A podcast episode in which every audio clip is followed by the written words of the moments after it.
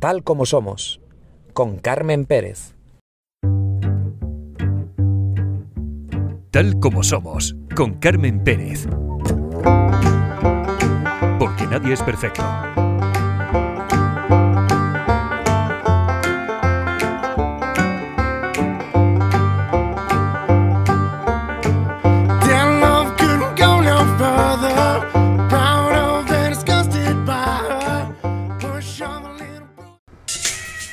Todas las características de un ser humano, pero ni un solo sentimiento identificable y claro. Simplemente no estoy centrado.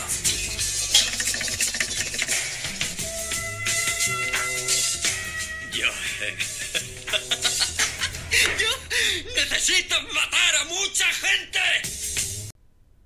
Hola a todos, ¿qué tal? Espero y deseo que estén eh, muy bien. Y escuchamos el fragmento de la película American Psycho, una película del año 2000 dirigida por eh, Mary Harron. ¿Por qué hemos elegido esta película? Porque vamos a tener un episodio especial donde vamos a tratar un tema que ha dado mucho de sí, que seguramente seguiremos escuchando hablar de él este eh, verano. Se trata del asesinato cometido en Tailandia, presuntamente por el hijo del actor Rodolfo Sancho. Para hablar de este tema contamos en Tal como somos con el criminólogo que cuenta con su canal de YouTube Félix eh, Ríos. Y dicho esto, solo me queda decir que comenzamos. Se los comentaba, tenemos un programa hoy especial. eh, para ello contamos con el criminólogo y divulgador de ciencia forense a través de su canal de YouTube y de redes sociales, Félix Ríos. ¿Qué tal, Félix? ¿Cómo estás? Muy buenas, encantado de estar aquí con todos tus seguidores. Igualmente, gracias por estar. Bueno, ya en su momento estuve en tu canal, pues ahora tocaba tenerte por aquí, en tal como somos. Y te digo, todo un placer y encima con un caso que ha dado mucho que hablar este verano. Pues sí, la verdad, el caso de Daniel Sancho yo creo que ha servido para que las televisiones durante el mes de agosto, que normalmente suelen tener unas programaciones bastante soporíferas y que la gente no suele seguirlas, pues ha- les ha inyectado de alguna manera un poco de, de interés y actualidad, ¿no? Eh, y evidentemente, pues ha salvado, entre comillas, el hecho de que, pues, pues bueno, eh, Es que es un caso que lo esas radios, todo, está claro, sacado de una película porque claro, realmente, entonces bueno, ha venido, a nivel mediático ha venido muy bien, lo que te quiero decir, Carmen, ¿sabes? Que quiero, que, que por eso, no porque el caso, es- el caso es importante, pero tampoco es tan importante como, o no tiene tanta trascendencia como la que se le ha dado, ¿no? Se le ha dado porque básicamente ha coincidido por esta época y, y por el tra- la, la trascendencia del personaje, ¿no? En sí.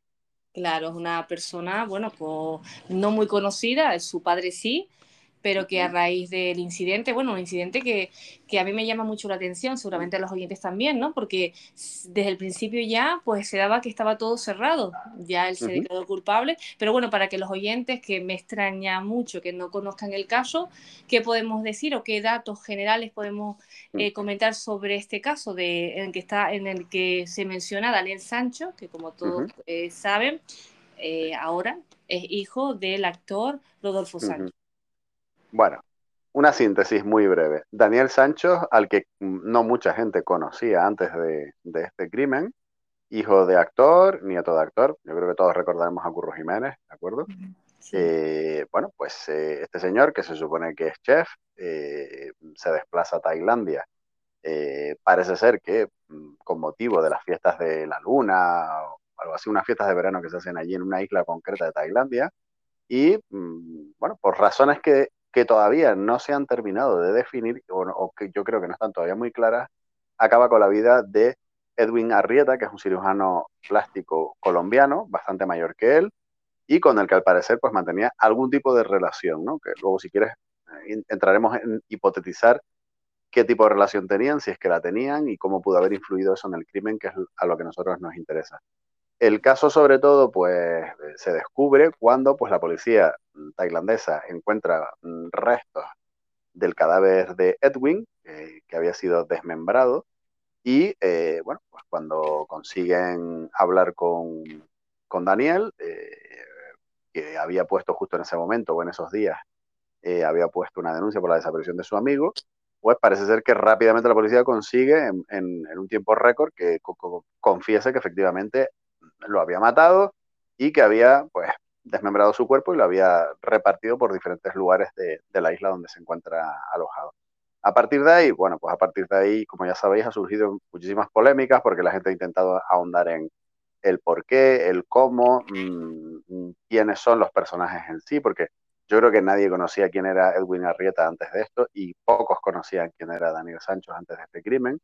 Y a partir de ahí, pues ya se ha puesto en marcha pues todo lo que ha sido pues lo que es la, farándula, entre comillas, mediática, que yo creo que se ha alejado mucho, Carmen, de lo que es la esencia del crimen en sí, porque como tú has dicho, Daniel ha confesado y ha explicado qué es lo que hizo y cómo lo hizo. O sea que realmente a nivel jurídico el caso no tiene demasiado recorrido. ¿no? O sea, el recorrido mediático se lo han dado pues la prensa eh, de diferentes países, sobre todo la española, en relación a blanquear un poco, creo yo, el crimen de, por qué se comete, cómo se comete, eh, claro, lo que se critica mucho Félix en este caso es como ese mm, blanqueo de la imagen, ¿no? Esa eh, polémica alrededor del caso, como bien dice, ya está todo, se supone, ¿no? Que, que dicho, se queda culpable pero quizás es eso, ¿no? Que como que en torno a esta, a esta persona, a este personaje, ¿no? Eh, ahora mismo mediático, se ha intentado, pues bueno, eh, buscar cómo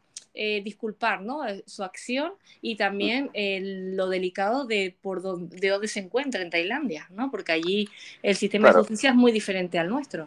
Claro, mira, ha habido, y de hecho en el último año ha habido dos crímenes más cometidos por españoles en Tailandia, y yo creo que mm, vamos, como mucho la gente habrá visto el primer titular y no se volvió a saber nada más de esos casos. ¿Cuál es la diferencia? Porque en este caso estamos hablando del nieto e hijo de, un actor y que además es un tío bien parecido, entre comillas, que donde además se muestran unos, o sea, se, se mezclan unas componentes en este crimen que son muy atractivas a nivel mediático.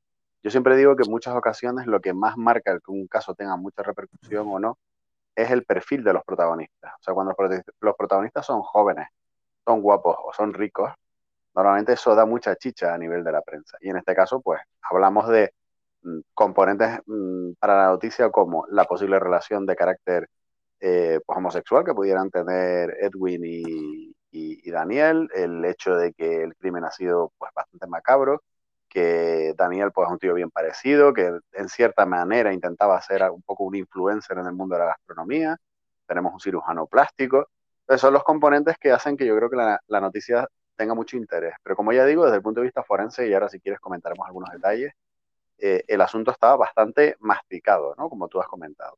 No, gracias. A mí quizás, eh, Félix, lo que me sorprende en todo este caso, eh, seguro que a los oyentes les pasará lo mismo, el, el, el, cómo se llega a eso, ¿no? El, como dices tú, son personas pues que lo tienen todo, entre comillas, ¿no? Y, cómo llega una persona a, presuntamente, bueno, aunque haya confesado, a hacer un acto como de estas características, ¿no? Ese mm. perfil. Mira, el, el crimen, el crimen es, es, innato e intrínseco al ser humano. Desde Rómulo y Remo, eh, no sé, Caín y Abel, lo, que queramos, ¿no? Nos podemos, nos podemos retrotraer a la historia o la meteorología, todo lo que nos guste. La gente ha matado y ha seguido matando por cuestiones de carácter personal, independientemente del, del trasfondo económico que, puedan tener. Es que parece que si los ricos matan, es una cosa excepcional. Sí, mira, ahora lo... en el clavo. Mira, hasta yo mismo he caído en eso, ¿no? El hecho de por qué.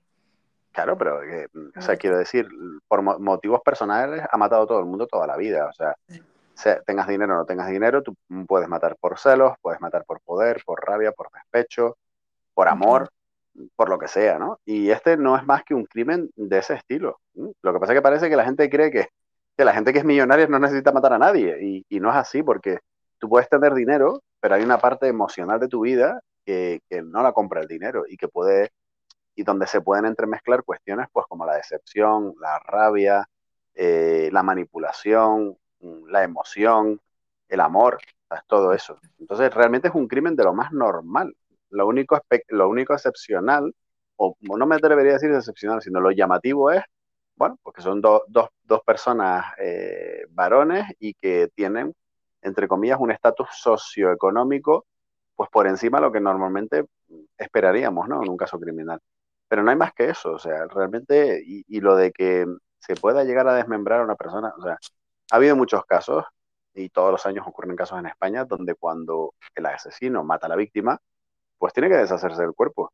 Y si tú ya has trasvasado la línea de acabar con la vida de una persona, realmente desmembrarlo es secundario. O sea, a nosotros nos puede parecer una cosa macabra, pero después de que acabas con la vida de una persona, ya que más da.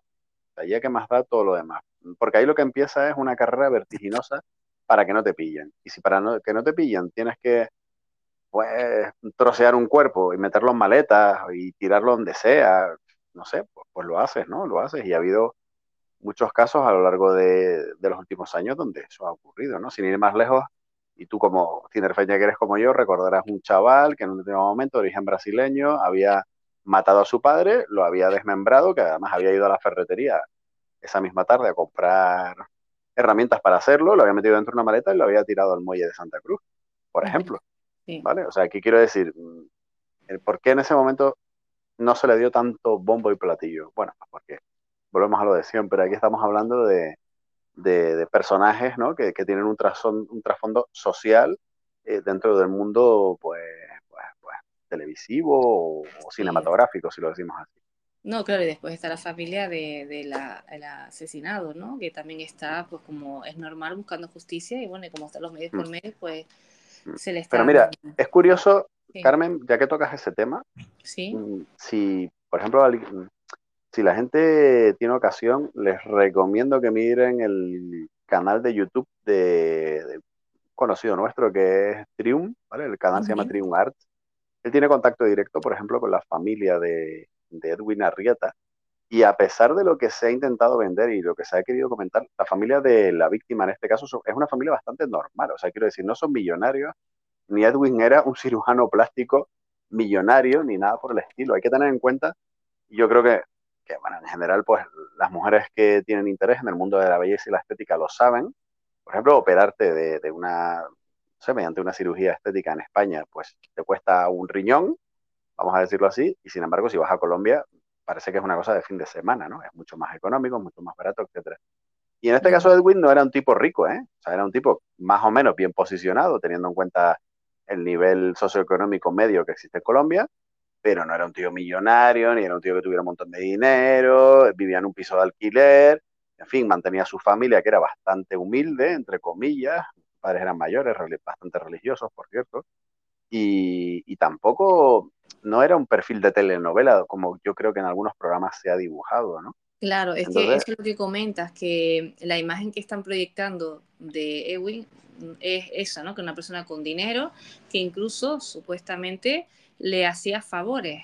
Nada, nada, Que va, que va, que va. O sea, ya te digo que, eso además, vamos, ya ha quedado claro en, en algunos programas que tienen contacto directo con los familiares de Edwin, ya te digo yo que no es así. O sea, Edwin tenía una clínica en Chile, estaba valorando la posibilidad de montar otra en otro sitio, le iba más o menos bien en esa clínica, pero ni estaba forrado, ni tenía un montón de dinero, ni tenía capacidad para mantener a nadie. Yo no sé lo que pasaría después entre ellos, entre él y Daniel, en el sentido de que, pues vete tú a saber qué es lo que Daniel percibía o qué es lo que Edwin le había contado. Pero yo, sinceramente, a fecha de hoy, si me, si me parara a pensar, yo creo que a nivel de posibilidad de tener recursos económicos, seguramente Daniel tenía más, aunque solo sea por su, por su familia, ¿no? Mientras que Edwin era un tío que tiraba del carro, digamos, en su familia, eh, Daniel era un tío que supongo yo que, bueno, los negocios no le iba mal, pero bueno, que siempre entiendo yo que habrá tenido un respaldo que muchos de nosotros no podemos tener, ¿no? Por, por, tener un padre actor, por tener una madre famosa, por ser nieto de otro actor, etcétera. O sea, yo creo que no quiero decir que la vida la tuviera resuelta, porque nadie tenemos la vida resuelta, pero seguramente no tenían las preocupaciones ni el nivel de vida que tenemos tú y yo, Carmen. Claro, no, y, tanto, ellos se conocieron por Instagram, se supone, ¿no? En esa... Mm, no está muy claro, no está, muy claro, pero bueno, lo, cierto, es que, lo cierto es que en, cuanto a la, a la relación de ambos, pues, pues se conocían, tenían una relación, yo creo que aunque pues, pues, pues se han intentado especular sobre el tema, por lo menos tienen una relación muy personal, eso está claro, y, a partir de ahí, pues ya lo que haya habido o lo que no haya habido es una cuestión que queda en la intimidad de ellos. Pero está claro que tenían, tenían buena relación, que Edwin en algún momento incluso llegó a comentar algún gestor legal, amigo de él, la posibilidad de poder irse a vivir a Barcelona e incluso hacerse pareja de hecho allí de alguien. Él hablaba de un chico español. Eh, en fin, había, una, relación personal entre ellos, ¿vale? ya... que seguramente lo que suele pasar en estos casos es que se les fue de, las manos, ¿no? Porque se habla de, tantas cosas, como si tuvo una relación tenían, porque bueno, quedaban y, y demás. evidente. Pero, claro, el hecho es, vale, sí tenía la relación, pero ¿qué, se baraja? ¿Qué es lo que se dice? ¿El por qué Daniel Sancho eh, decidió, no? Bueno, sé que hubo un enfrentamiento, se comenta que hubo una discusión entre ellos dos y bueno, que pudo haber sido algo de mala suerte, pero bueno, que al final también se ha dicho de que no, porque era anteriormente como que había comprado, bueno, más o menos, ¿qué nos puedes decir, Félix? Porque yo no quiero meter no, Sí, no, tranquila, a ver, como, como decía ya que el destripador, vayamos por partes. Vamos a ver. En primer lugar, mm, está claro que había una relación entre víctimas y agresores, está claro, ¿vale? El, grado de intimidad o el grado de complicidad o el grado incluso de dependencia que pudiera tener esa relación no lo conocemos porque seguramente ellos lo llevaban en secreto, ¿vale?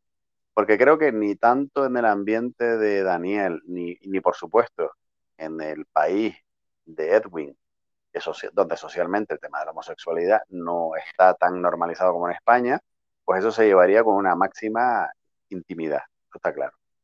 Pero eh, lo, que, también sabemos que está claro es que mm, no puede ser fruto de una ofuscación del momento y de una pelea o de una amenaza inminente el que acabes con la vida de una persona cuando el día anterior o esa mañana has ido a la ferretería y te has dedicado a comprar pues cuchillos, sierras, bolsas, etcétera. O sea, significa que tú ya tienes idea de acabar con la vida de esa persona. Entonces, en ese sentido yo creo que no hay discusión posible y no es que no haya discusión posible, sino que es que Daniel mismo, mm, entre comillas, eh, ha dado datos suficientes en ese sentido. Y otra cosa es la gran pregunta que realmente se hace todo el mundo, aunque hipotetizan, y es el por qué. O sea, ¿por qué eh, Daniel decide matar a Edwin? ¿Fue fruto de una pelea, de, una, de un ofuscamiento temporal? No, porque si tú has planificado el crimen antes, significa que tú ya sabías que te lo ibas a quitar de en medio. Entonces, eso ya queda descartado sobre la marcha, por mucho que la gente quiera justificar. Luego la gente se sorprende porque parece ser que en alguna de las declaraciones de las dos que dio en su momento Daniel, le dijo a la policía como que él vivía en una jaula de cristal, que esto, que lo otro, que demás. Bueno, pero es que eso es absolutamente normal. Mira, cuando la policía investiga un caso criminal, incluso aquí en España, y consigue una confesión, la vía de, de conseguir la confesión en muchas ocasiones es darle un puente de plata a la persona que estás interrogando. Entonces tú entras diciéndole, mira, igual tú no tuviste la culpa, fue fruto de una discusión, él te tenía amenazado, no lo sé, pero bueno, pero cuéntame, tú qué hiciste. Toda la gente normalmente entra por el aro y empieza a confesar lo que hizo, aunque luego lo justifica pues con determinados tipos de argumentos como, como los que ha comentado eh, Daniel en este caso. ¿Vale? Pero lo que está claro es que eh, no se va a poder demostrar ningún tipo de eh, posibilidad de defensa, de discusión, de forcejeo Aquí lo que sabemos es que hay una persona, una víctima, eh, la cual pues tiene heridas importantes, tiene puñaladas en el pecho, por el, eso se vio en el tema de la camiseta, y que además cuando fue desmembrado, lamentablemente, y esto es un tema macabro de hablar, todavía tenían signos de vitalidad esas heridas, es decir, que a lo mejor ni siquiera había muerto del todo o, o había sido muy perimorta en el fallecimiento de Edwin. Todo eso evidentemente no tiene pinta de que tenga que ver con una discusión momentánea. No, no, está claro desde el momento, como dice, desde que él ya el día anterior pues tenía todo más que, que preparado, ¿no? Ahora, la, la gran pregunta, Carmen, la gran pregunta, Carmen, es ¿por qué? O sea, ¿por qué en el sentido de, a ver, podemos entender que a nivel criminológico, ¿no? Y así lo, lo solemos mencionar en perfilación criminal, hablamos de, de que hay una motivación personal para cometer el crimen, porque cuando no es personal, sino que es un tema de dinero económico, normalmente, a lo mejor más en esos países, le pagas a un filipino y el filipino llega a Tailandia, mata a Edwin y se va sin que, sin que se haya enterado nadie. Entonces, hay un motivo personal por el que Daniel entiende que él debe ser el brazo ejecutor, que debe de satisfacerse emocionalmente por algo en lo que se siente tremendamente dolido, decepcionado o enrabietado, digamos, con respecto a Edwin. Ahora bien, ese es el contexto, pero la razón específica dinero, decepción, temas de pareja, de cuernos, de infidelidad, de falsas promesas. Incluso habla de amenazas, ¿no? También de que la había amenazado. Pero no se han demostrado, ¿no? Pero no se han, no se han demostrado y además, en principio, mm, en mayo pasado, por ejemplo, Edwin eh, estuvo en una comida en la que estaba Daniel y otras dos personas más, hizo una videollamada a una compañera suya, por ejemplo, y, la dinámica que había en esa escena era de, total normalidad. Las imágenes que se ven de Edwin y Daniel llegando al apartamento eh, donde ocurren los hechos, o al complejo de apartamentos estos, eh, el que conduce es Daniel y, y detrás va Edwin, o sea, para nada da la impresión de que se trate de una relación en la que Daniel estuviera subyugado ni nada por el estilo. O sea, ya, lo digo yo. Feli, eh, tú como, como criminólogo, como experiencia que tienes en, casos, me imagino que similares, eh, el tema psicológico, ¿no? Del perfil de este tipo de personas. Eh, ¿qué, qué, qué, es lo que normalmente lleva o qué impulsos llevan a cometer este tipo de, de asesinatos? Pues Carmen, como ya digo, los impulsos son de los más normales y mundanos. Pero normalmente son cuestiones ¿tú cuál, de carácter. en este caso, eh, ¿cuál crees que pudo ser después de haber Mira, yo creo, mira, yo creo que había, había, este había una cuestión personal e íntima entre ellos y esa cuestión personal e íntima eh, desembocó en una tremenda decepción por parte de Daniel, que es el que, mm, digamos, mm, ofendido por, por, eso, sea lo que sea, decide acabar con la vida de Edwin. Ahora, ¿qué, puede ser específicamente? Y yo voy a lanzar varias, varias opciones, no estoy diciendo que sea una de ellas, pero bueno, posibilidades. Terceras personas, que realmente hubiese una, había, había, una relación de carácter personal entre ellos dos, de carácter amoroso o pseudoamoroso, y, por ejemplo, mm, que Daniel se enterara de que Edwin pues tenía escarceos por ahí con alguna otra persona. Eso es perfectamente viable, o sea, quiero decir, es perfectamente viable porque es el, motivo habitual de, en muchas ocasiones, de crímenes eh, pasionales a lo largo de la historia, independientemente de que sean un hombre y una mujer, dos hombres o dos mujeres, ¿vale? Esa es una opción. Segunda opción, la promesa a lo mejor de algún tipo de negocio donde Edwin podía ayudar a Daniel de alguna manera y que Daniel se enterara de que al final Edwin tampoco tenía tanto dinero como, realmente decía. Eh, una cuestión de, de, amor, por ejemplo, una tercera opción, o de sí, emocional entre ellos dos, donde a lo mejor Edwin no tenía ganas de tener una relación, por ejemplo, estable eh, con Daniel, o tenía ganas de tenerla, que sería la cuarta opción, y Daniel en el fondo le dijera, pues mire, yo socialmente aquí en España es que no me puedo permitir que la gente sepa que tú y yo, pues, tenemos una relación, que tú eres un tío mucho más mayor que yo, y que somos gays, y que, por ejemplo, o sea, es decir, hay un montón de opciones, pero todas eh, de alguna manera mm, satelitan alrededor de, una relación personal que había entre ellos dos. Está claro. Y esa relación personal, pues puede ser una mezcla de sentimientos con, temas de negocios, pero, pero no creo que fuera lo principal los negocios, ¿no? Que Daniel tenía la vida resuelta, ¿eh? Que ese, que chaval no necesitaba. No, no, es que mires como lo mire, es tan frío todo, ¿no? se iba a arruinar ni nada. Además, la rotura Mira, cuando la gente decía, no, es que él, él, la reconstrucción, Daniel, se le veía frío y comentaba y la llamada de teléfono y tal. Yo, pero es que esa, esa actitud la vi en muchísimos agresores de violencia de género, por ejemplo, que he visto de crímenes de, eh, familiares durante mucho tiempo. O sea, un bretón, o gente que realmente se mataba a la otra persona porque decía, por, por, con, perdón, por mis cojones que, que me quito a este de en medio o me quito a esta de en medio por lo que me ha hecho. Es que eso es una actitud normal en este tipo de casos. Lo que pasa es que nosotros lo, intentamos ver excepcional, porque como vemos que es guapo, que el tipo es chef y que es español y, hijo y nieto de actores, pues no puede ser. Y, es un tío normal. Ya no eso, sino que, bueno, siempre sorprende en este tipo de casos. Y ya, en este caso, como dices, eh, porque se le ha dado bombo y, y platillo, pero es que en general es que te pones a, a pensar cualquier tipo de situación y nada justifica, ¿no? Bueno, lógicamente un asesinato, pero es que no hay por dónde cogerlo, digo, es que no tiene sentido, ¿no? El, final. pero, sí, pero, sí, lo tiene Carmen, o sea, ya, que y, lo, y, lo, y, te voy a explicar, bueno, te voy a comentar, vamos a, vamos a entrar en, en cuestiones motivacionales humanas, Venga, pero tú, tú, has dicho, es que ningún asesinato tiene sentido, pero ¿cómo que? Los asesinatos, claro que tienen sentido, o sea, el ser humano lleva matando a otros seres humanos, desde eso, desde prácticamente desde, desde épocas bíblicas, ¿vale? O sea, la gente se lleva matando desde épocas bíblicas. ¿Y por qué se matan? Pues se matan por cuestiones humanas de lo más normal. ¿Por qué? Pues porque el asesinato es una conducta que una persona elige para resolver un conflicto. Y aunque a muchos nos parezca, porque creemos que es una cuestión socialmente reprobable, incívica, etcétera, lo cierto es que el ser humano ha seguido matando por cuestiones de carácter personal desde que el mundo es mundo. Y es una opción perfectamente viable como cualquier otra. Otra cosa es que nosotros, pues eso, esos componentes morales que tú seguramente sientes en este momento, Carmen, te hacen pensar, pues, pues yo no mataría, o yo no haría esto, yo no haría lo otro. No sé.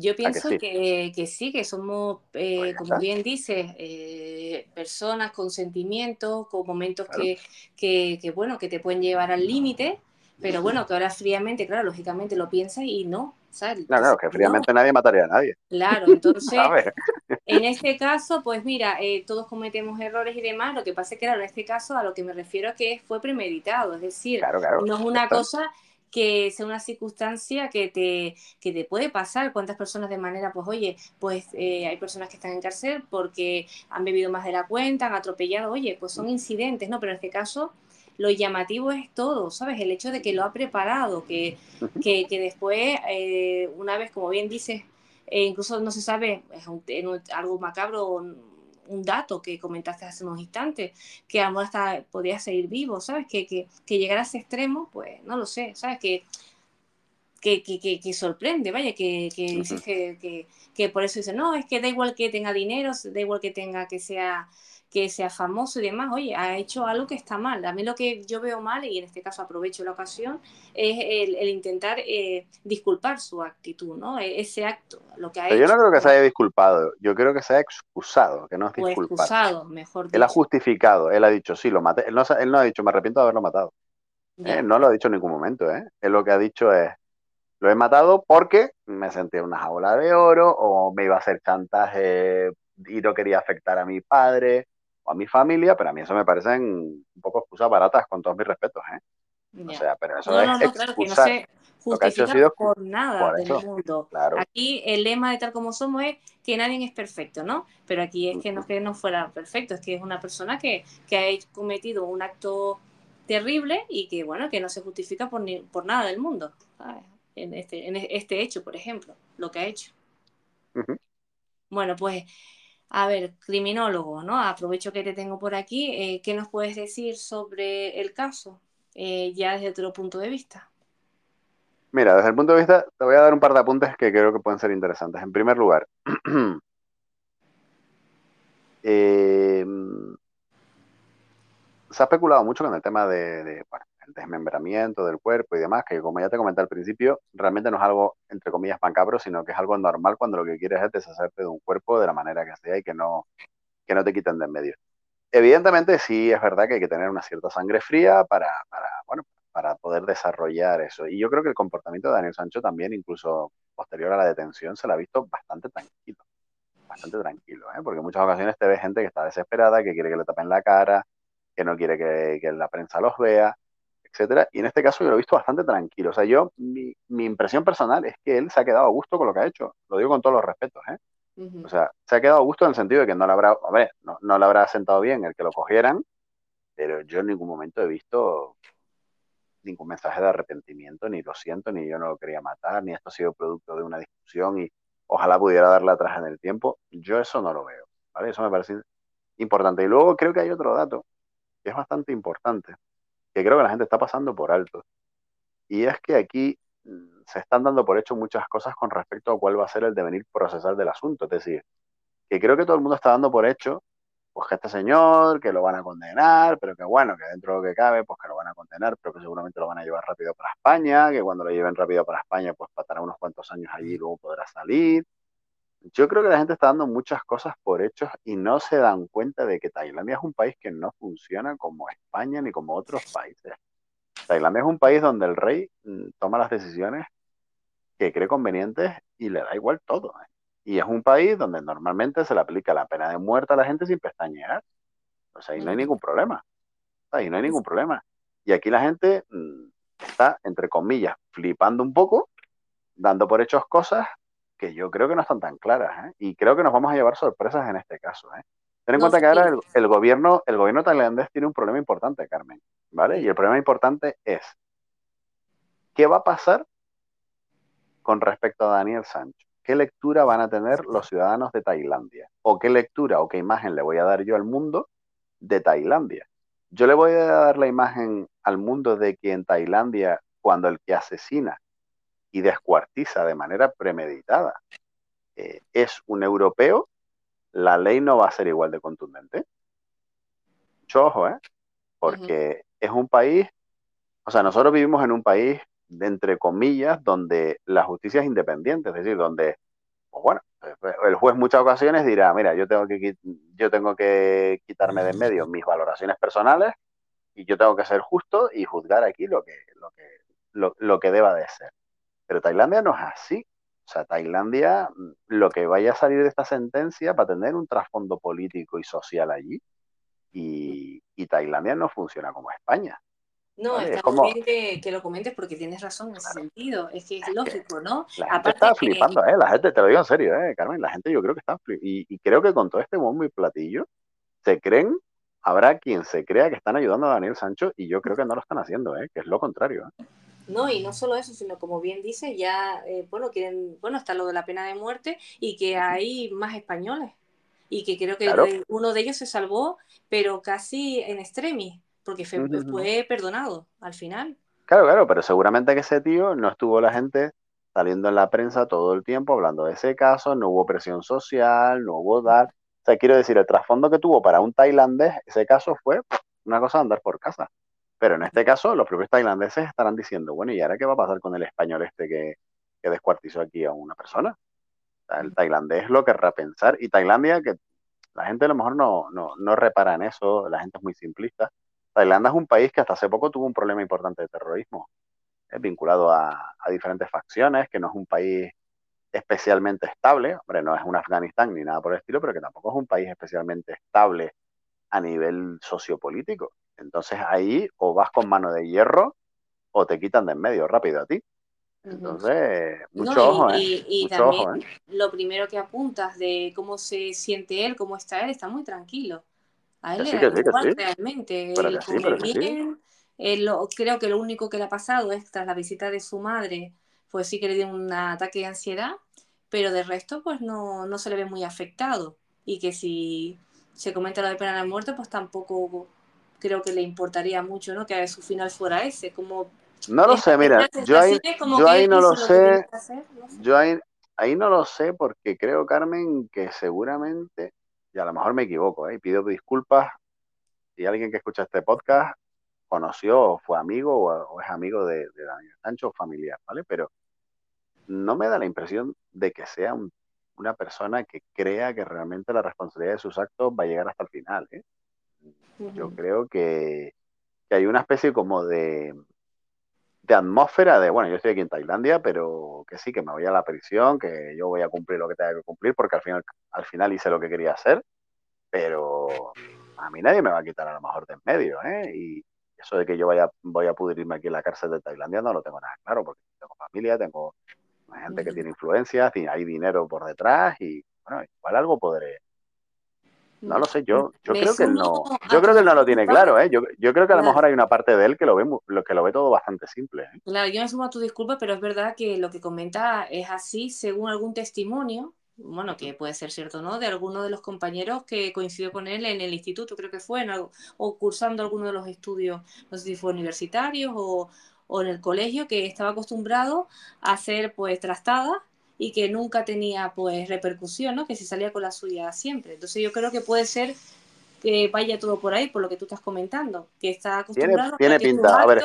no me gustaría hacer, claro, no me, no me, gustaría hacer un análisis simplista en el sentido, Carmen, de pensar de que toda la gente que son hijos de famosos son niños de papá y de mamá, donde los padres pues suplen la falta de atención o la falta de afecto con dinero y con no te preocupes a lo que quieras, que nunca te va a pasar nada malo, no quiero decir que eso sea así, porque creo que no es así, porque yo he conocido gente que no es así, pero es verdad que mm, el tufí que se respira y con lo que estamos viendo y con las actitudes que vemos de él y demás, es un poco una cosa así, ¿no? De, de bueno, aquí nunca pasa nada, ¿no? Hasta que pasa algo. Claro, él eh, también ahora vamos a ir por otro lado. Feli, él ha hecho ya como que recreado un poco eh, cómo, cómo, hizo, ¿no? O cómo fue o cómo acabó con Ewin. Sí, participó en la reconstrucción de los hechos eh, con la policía y explicó cómo lo hizo, dónde lo hizo, cómo, de dónde. Todo. Sí, ah, que es sorprendente porque lo hemos visto todo, lo hemos visto todo. No, pero eso, Bueno, pero eso es normal, pero en muchos casos ocurre, ¿eh? Que cuando se admite un crimen y se accede a la reconstrucción judicial, pues... Pero es que, Feli, es que yo no sé, pero normalmente está el secreto de sumario o no se suele conocer detalles tan explícitos como el que hemos conocido en este caso. A mí eso también me ha llamado la atención. Bueno, pero porque la investigación fue tan rápida que el secreto de sumario, si es que hay secreto de sumario vigente tal y como nosotros lo conocemos en, en Tailandia, eh, pues 24 48 horas tampoco es tan importante. O sea, quiero decir que en 48 horas ya, después de que una persona ha confesado, pues, eh, pues no, hay mucho que hacer. De todas maneras, ten en cuenta que el sistema jurídico tailandés es diferente al español en muchos aspectos. Por ejemplo, no hay acusación particular, ni creo que popular. Es decir, los familiares de la víctima no pueden personarse con su abogado para, para asegurar la condena del agresor.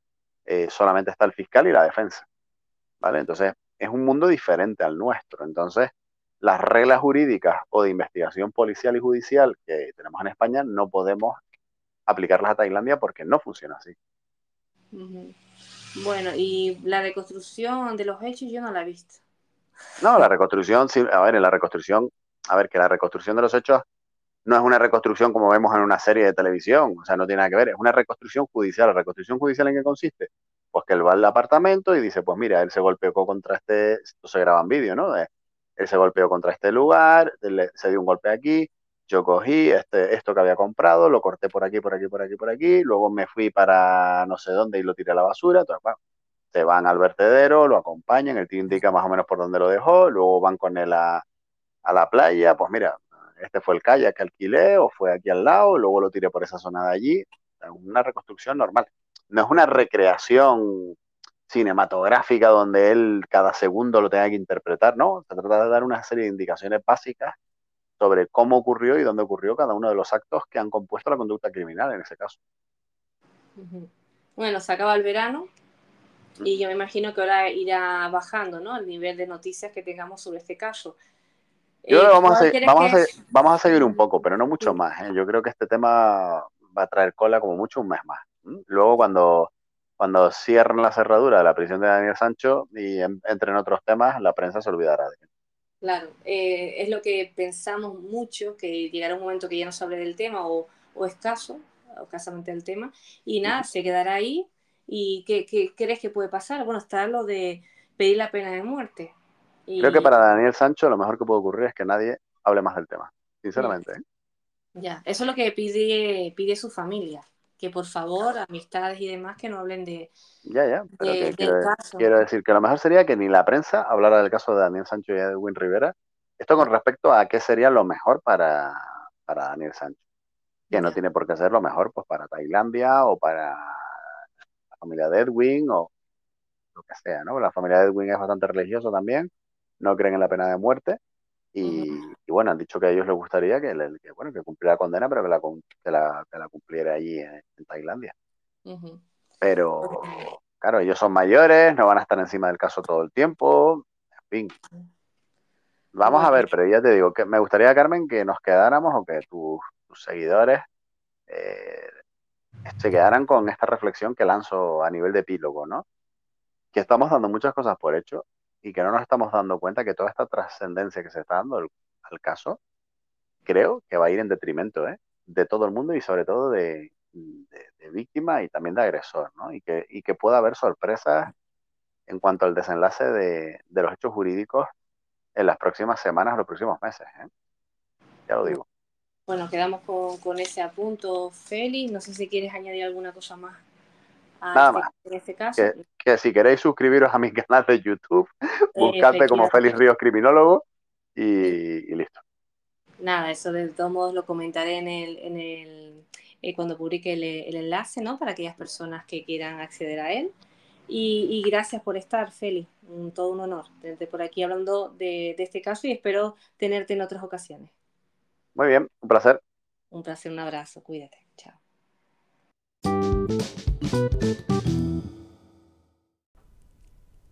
Y ha llegado el momento de decirles hasta pronto. El final de este episodio especial, ya estamos preparando el octavo episodio de la tercera temporada y vamos a acabar este episodio igual que lo hacemos eh, con los episodios habituales, con una eh, frase que dice lo siguiente, no vivas en el pasado, no sueñes sobre el futuro, concentra tu mente en el momento presente. Y la canción elegida para este episodio especial viene de la mano de un oyente. Aquí aprovecho para saludarlo. Gracias Adrián por la elección de esta canción. Y animo a todos los oyentes a que hagan lo mismo cuando quieran. Es decir, si les apetece algún tema especial, si les apetece escuchar una canción en particular, no duden en ponerse en contacto con eh, nosotros. Aprovecho también para darles las gracias, sí, darles las gracias a todos ustedes que están ahí al otro lado de la sonda por acompañarnos cada semana. La canción es de la cantante y actriz Ana Mena. ¿Qué les digo? Que disfruten del camino, que sean felices, porque nadie es perfecto. Ah, y recuerden que la vida solo es perfecta en las películas.